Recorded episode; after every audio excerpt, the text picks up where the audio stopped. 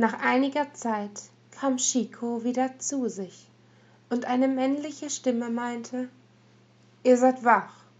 Ich gehe davon aus dass ihr keine schwierigkeiten machen werdet während wir uns unterhalten. So verschnürt wie sie war hatte die rothaarige ja ohnehin keine andere wahl. Frustriert nickte sie. Man nahm ihr die augenbinde und den knepel ab.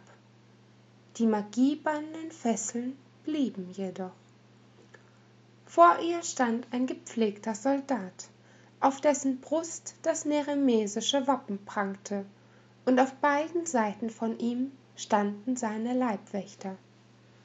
Ich bin taranor vom blute koarek repräsentant der freien völker nerims. Wer seid ihr und warum habt ihr euch in der nähe dieses lagers herumgetrieben? verlangte er zu erfahren nur eine sekunde lang erwähnte Chico zu lügen bis ihr die methode des schöpfers einfiel. Im tempel waren sünder durch einen speziellen zauber entlarvt worden.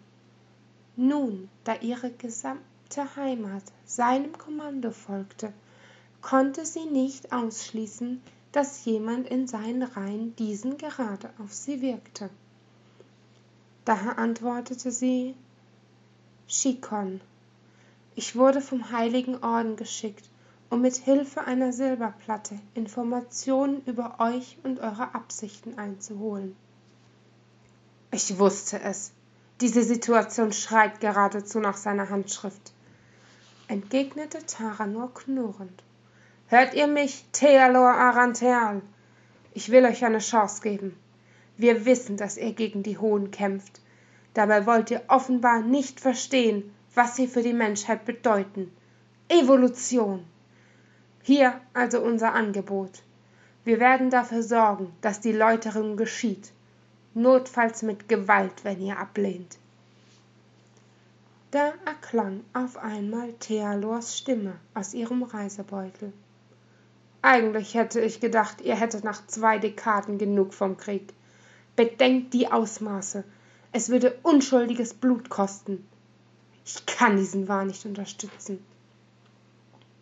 Elender narr.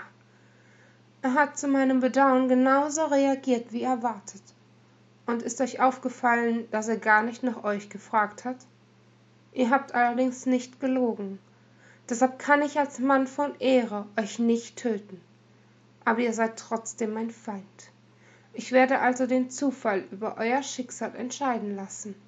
Wenn ihr überlebt gut für euch. Wenn nicht soll es ebenso sein. Meinte er und wandte sich an einen seiner untergebenen. Bringt sie auf ein floß